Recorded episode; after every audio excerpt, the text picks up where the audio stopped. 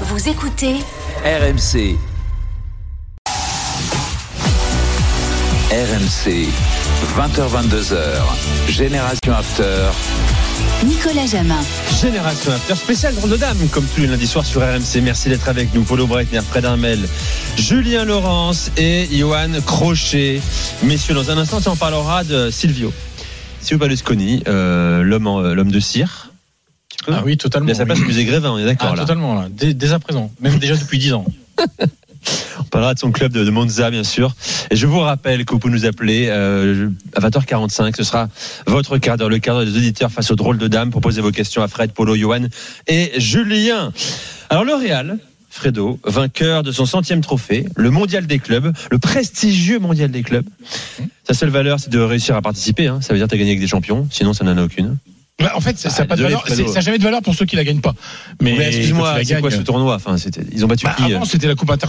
avant, c'était la coupe intercontinentale. C'était un peu le, prestigieux. le, quoi. déclin de, le déclin de l'intérêt de, de cette compétition est assez dingue. Et partout, hein. en Italie, en France, plus personne ne Mais c'était mieux quand c'était la. C'était mieux quand c'était. un club engagé dans la dite compétition. mais c'était mieux quand c'était l'intercontinental. Ah ouais. T'avais le, le champion d'Amérique euh, latine, enfin d'Amérique du Sud, et, et puis euh, t'avais le, le champion d'Europe, quoi. Donc c'était quand même plus. Voilà. Mais l'intérêt, c'est que c'est le centième trophée du Real, quoi. Centième titre de l'histoire. 24 pour Benzema, qui a une longueur de Marcelo désormais. Ah oui, 25. oui, oui. T'imagines quand moi je me souviens tous ces gens qui, qui insultaient Benzema, qui disaient que c'était la plus grande erreur de Florentino Pérez euh, d'avoir euh, d'être allé jusqu'à Bron le chercher et de voir qu'il va il va devenir euh, sûrement hein, parce qu'il a encore deux trois ans devant lui le, le le joueur le plus titré de l'histoire du Real Madrid. Vous vous rendez compte de ce que c'est? Pour un Français quoi. C'est même pas un espagnol quoi. C'est un Français quoi. Donc c'est Je me demandais d'ailleurs, est-ce que le Real prépare une succession? Ah, excellente question. Ah bah, il Parce veut la- qu'il commence à être un peu Hendrik. plus bah, blessé. il veut la lande. Hein. Julien, tu dis qui toi? Hendrik, je pense que Ouais. Hendrik, même si Ouais, il est encore très jeune il quand même, Un hein, petit peu de temps. Oui, mais il a encore deux, trois bonnes saisons, hein, Ouais. Benzema. Oui, oui, je, Benzema, De présence, Ah oui, forcément oh, non, non, bien meilleur, sûr. Ah non, non, mais là, franchement, il n'y a pas, pas de problème. Non, non, mais après, euh, après, il faudra voir si c'est vrai. Mais enfin, moi, ce qu'on m'a toujours dit au Real, c'est que dans un an, il y a une possibilité d'avoir un land euh, dans le contrat euh, de avec City. euh, Avec City, oui. avec City, euh, voilà, et surtout avec ce qui risque de se passer, euh, ce que nous a très bien raconté euh, il y a il y a une semaine euh, euh, Julien Laurence. Euh, oui, enfin, euh, Haaland. Enfin, t'imagines, t'as as une attaque avec euh, Vinicius, Rodrigo et Alain en pointe et Benzema qui peut toujours rendre service. Bon, euh, oui, oui, oui, ça peut, ça peut, ça peut le faire, quoi. Donc, euh, non, la carrière de Benzema est absolument incroyable. Et moi, ça me fait plaisir. Moi, j'ai vu les, la souffrance de ce joueur euh, quand il était remplaçant, quand les gens l'insultaient et tout ça. Et de voir à ce niveau-là, c'est et de voir qu'il a, qu'il a tenu, il a courbé les chines, il a tenu le coup et qui va devenir le joueur le plus titré de l'histoire du plus grand, club de l'histoire du football, c'est un truc extraordinaire. C'est vrai, t'as raison. C'est Ouais. mathématique et pas que. Mmh. Euh, et puis il y a le président du Real Madrid qui va devenir le président le plus titré de l'histoire. Oui, parce qu'il a remporté Florentino son 31e trophée en tant que président. Euh, il a égalé euh, quelqu'un qui, qui pas n'importe qui dans l'histoire du Real et du football, celui qu'on appelle Don Santiago Bernabéu. Bernabéu avait conquis 31 titres en 36 ans, Florentino en 20 ans. Alors avec, euh, il n'y avait pas de Supercoupe du temps de, il n'y a pas de Supercoupe d'Europe, il n'y a pas de tout ça de Supercoupe d'Espagne du temps de de de de de, de, Bernabéu. Enfin, ce que fait Florentino Pérez, c'est quand même assez incroyable. Alors moi, vous savez très bien, moi je l'aime bien, c'est un copain, on se connaît depuis plus de 20 ans, euh, on se parle, on mange régulièrement ensemble, on s'appelle régulièrement. Euh, moi, c'est quel, c'est quelqu'un qui est souvent décrié. Euh, je peux comprendre que, que que son style ne plaise pas. Après, euh, quand il arrive en 2000 élu. Euh, Personne, personne ne pensait à l'époque qu'il serait élu. non, mais, mais parce que Lorenzo Santos vient de gagner deux Ligues des Champions en trois ans. Sauf que le Real a une dette abyssale où le, le caractère associatif du Real est menacé. C'est-à-dire que Florentino Pérez est élu par les socios pour, pour, pour qu'il y ait encore des socios. Euh, et là, il révolutionne totalement le club. Il regarde Manchester United, mon cher Julien, en disant, quand il arrive, il fait une étude. Il se dit, voilà, euh, en notoriété, le Real Madrid est le club le plus le connu au monde, euh, juste devant Manchester United. Et Manchester United gagne un fric monstre. Et il le fait en marketing, tout ça. Donc Florentino euh, rach- rachète le contrat avec Adidas, rachète les, les contrats avec les, les qu'on appelle ça les, les, les, palcos là, tu sais les, les tribunes VIP dans le stade et tout. Il remet. Et puis son, sa première recrue n'est pas Figo, contrairement à ce qu'on croit. Oui, parce que, attends, sur une première conférence de presse, argument de campagne, oui, si je suis président et le président, Figo, oui. c'est Luis Ça- Figo que je vais recruter. Et, et Luis Figo, qui a à l'époque n'a pas donné l'un- encore son aval. l'un des meilleurs joueurs du monde, qui est la star du Barça. Donc, il prend le meilleur joueur et il casse son rival. Le truc aussi, c'est qu'il commence, il détruit le rival. Le Barça a mis des années à se remettre du départ de, de Figo. Mais son premier, pour, pour comprendre la philosophie de Florentino en disant, si on veut encore rester un club associatif qui appartient à cette structure, lui il est bénévole, hein, il est président d'une association, il est bénévole, euh, il faut que le club génère de l'argent.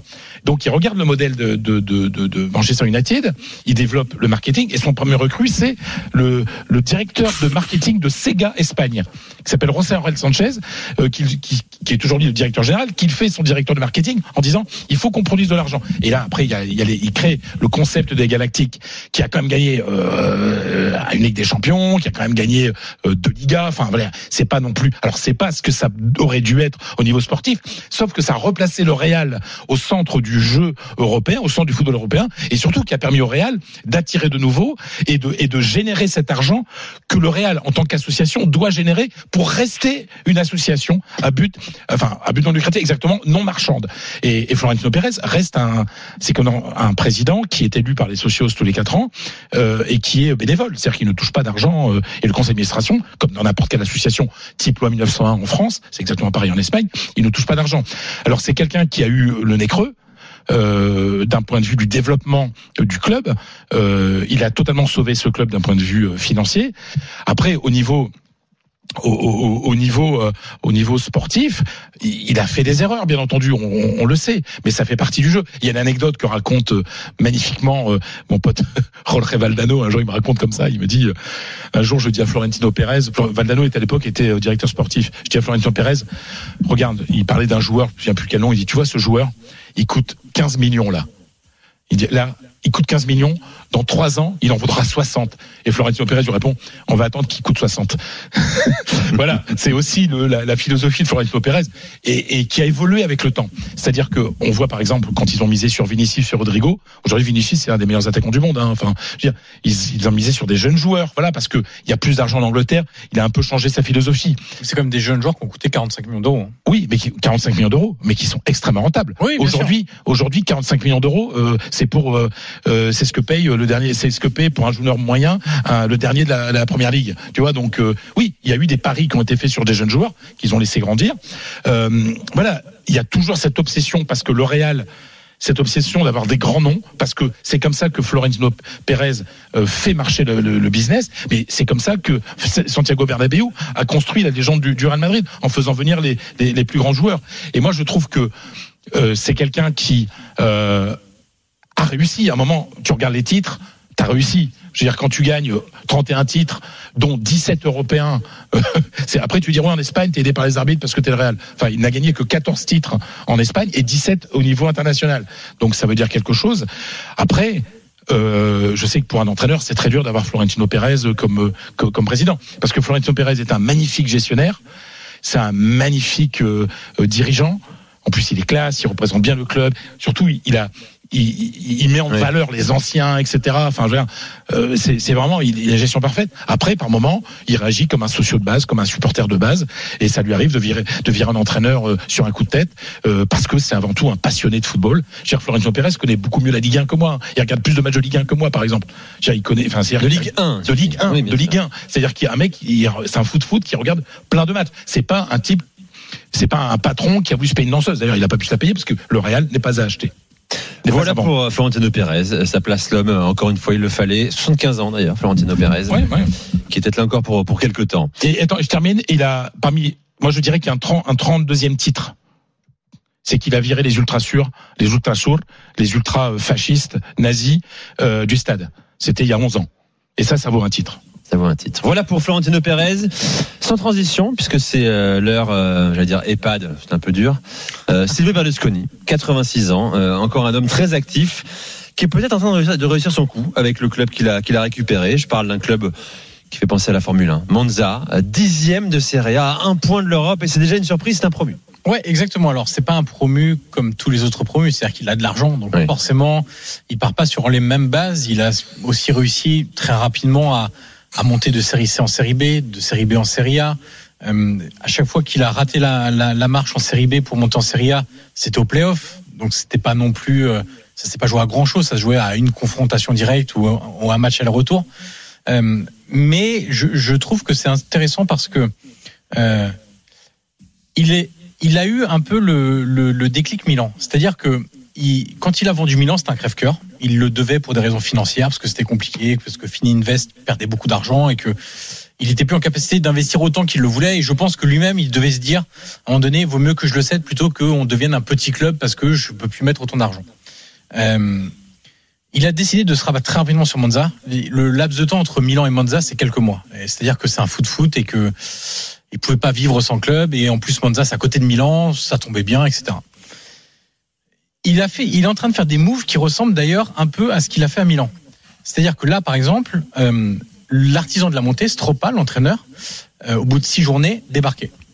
Parce que ça marchait pas un point en six journées. hein. Donc c'était quand même pas brillant. Après un recrutement, euh, c'est la quatrième balance la plus négative, on va dire, en termes de transfert cet été. C'est-à-dire que c'est un des quatre clubs qui a le plus investi. Pas en montant dépensé, mais en montant entre le montant dépensé et le montant vendu. Derrière, donc, des clubs majeurs. Euh, donc, c'est une trentaine de millions d'euros. Donc, pour un promu, 30 millions d'euros, ça montre que tu as les reins assez solides. Et pour le, pour le remplacer, il a mis qui? Palladino. Palladino, beaucoup s'en souviennent comme un joueur de, de Serie A, qui Joueur moyen de Serie A? oui, voilà, c'est ça. Entre moyen et bon, il a eu des bonnes périodes, mais c'était pas un. Sélection italienne. quand même. Oui, mais c'était pas un immense joueur, mais c'était un bon petit joueur. Euh, et quand je dis ça, c'est évidemment, c'est, c'est, je, je, j'exagère un peu, je tire la ficelle, mais quand il nomme Saki, personne quasiment ne connaissait Saki. Enfin, j'exagère parce qu'il venait de Parme, etc. Mais c'était pas quelqu'un de très coté, c'était pas quelqu'un de renommé, enfin, d'une renommée internationale, même nationale, Saki. Et là, Palladino, 38 ans, donc 37, enfin, oui, 38 quand il est nommé. Il était à la tête de la Primavera, les U19. Et en fait, Palladino, comme beaucoup en Italie, on y reviendra sans doute un jour, mais a été très influencé par Gasparini. Comme beaucoup d'entraîneurs, je, pourrais vous faire une liste énorme de- d'entraîneurs qui ont été marqués par ce qu'a fait Gasparini, pas seulement à l'Atalanta, mais déjà ce qu'il faisait au Genoa il y a, il y a 15 ans. Euh, et donc, il a un peu des, préceptes qui ressemblent à ce que fait euh, Gasparini, c'est-à-dire, grosso modo, déjà le même schéma tactique, le 3-4-2-1, dont on parle beaucoup plus maintenant que l'Atalanta a réussi à montrer qu'elle pouvait être performante à la fois en championnat, dans un championnat assez compétitif, et aussi en Europe, puisque je rappelle que l'Atalanta fait quand même un quart de finale de Ligue des Champions. Et d'ailleurs, il y a plein de similitudes parce que Gossens, que connaît bien Polo, et, et Attebourg, qui étaient, enfin, qui étaient les deux pistons sur les côtés de, de, de, de, de Gasperini, honnêtement, c'est pas deux immenses joueurs. C'est- pas deux cracks, c'est pas deux. On les, on les met pas au niveau des, je sais pas, Hakimi, euh, euh, Carvajal, euh, Marcelo, enfin tous les mecs comme ça qui ont été euh, même un Spinazzola. euh, voilà, Mm. Gossens, c'est pour moi moins fort qu'un Spinazzola. Mais le système faisait que ces pistons-là étaient très forts, étaient très dominants parce qu'on leur demandait beaucoup de courses, d'être toujours au deuxième poteau pour couper les centres, etc. C'est exactement la même chose à Monza. Vous regardez les pistons, Carlos Augusto et Churia, c'est c'est pas fort quoi. Enfin en soi, c'est pas dingue, c'est pas des joueurs immenses. Mais le système valorise énormément les joueurs. Et aujourd'hui, vous prenez l'effectif, vous vous dites bon défensivement, il y a pas de crack. Bon bah au milieu, il y a pas de crack. Bon bah devant, il y a pas de crack. Dans les buts, c'est pas un crack. Mais en fait, le système valorise les joueurs et c'est ce qu'il a très bien copié de, de Gasperini. C'est les phases avec ballon, les phases un peu plus d'attente, être très fort en transition, mettre beaucoup de volume, mettre beaucoup de mouvement, demander beaucoup à ses joueurs, impliquer tout le monde, beaucoup passer par les côtés et en même temps créer de la densité dans l'axe avec des joueurs Ouais. très techniques dans l'axe, devant la défense, etc. Donc euh, Berlusconi est en train de, de, de recréer un modèle assez intéressant, je trouve, sportivement. Économiquement, on verra parce que bah, Monza, c'est pas Milan, hein, la ville. Donc, pour faire venir de l'argent, c'est aussi un petit peu plus difficile. Mm. Mais je trouve que le- le- le- la démarche, en tout cas, est intéressante. La patience dont fait preuve Berlusconi est intéressante aussi, en repensant ce qu'il a fait dans les années 80 du Milan. Et c'est en tout cas un modèle à suivre parce que, euh, évidemment, qu'il y a de l'argent. Mais les noms dont je vous ai parlé là, les euh, Churia, euh, Carlos Augusto, euh, les Rovella qui est prêté, les euh, Marlon, etc. Mm. C'est pas des joueurs qui ont coûté 20 millions d'euros. hein. Voilà pour On peut, rebondir, on peut rebondir sur ce qu'a dit Johan, c'est un truc qui est, je trouvais très intéressant. Alors, est-ce que tu peux le garder en tête et le Ah oui. le rebondir dans 1 minute 30, mon cher Polo Parce qu'il faut qu'on fasse une pause.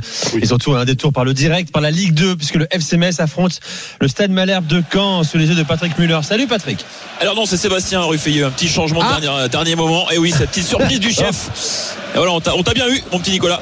Et euh, je, vous ai, je écoutais de Spinazzola à Mathieu Hudol, il n'y a qu'un pas, c'est la magie de la radio en cette euh, journée internationale mondiale de, de la radio qu'on vous fait vivre évidemment euh, à chaque fois sur RMC. Et cette rencontre de Ligue 2 entre Metz et Caen qui a démarré depuis deux minutes. L'enjeu très rapidement, les Messins sont 5e 36 points, ils peuvent revenir à hauteur de Bordeaux 3e à un petit point la deuxième place occupée par Sochaux en cas de victoire. Et les Canets peuvent aussi se relancer en cas de victoire, ils reviendraient à 5 points la deuxième place. On voit que pour les deux équipes, ce match peut être charnière, il peut enclencher une dynamique avant le dernier tiers du championnat de Ligue 2 0-0 pour l'instant dans ce début de match entre Metz et Caen. Allez, reste avec nous dans un instant la, remarque de Polo, euh, la réaction, le, le rebond de Polo à ce que vient de dire Johan, et puis vos questions au 32-16.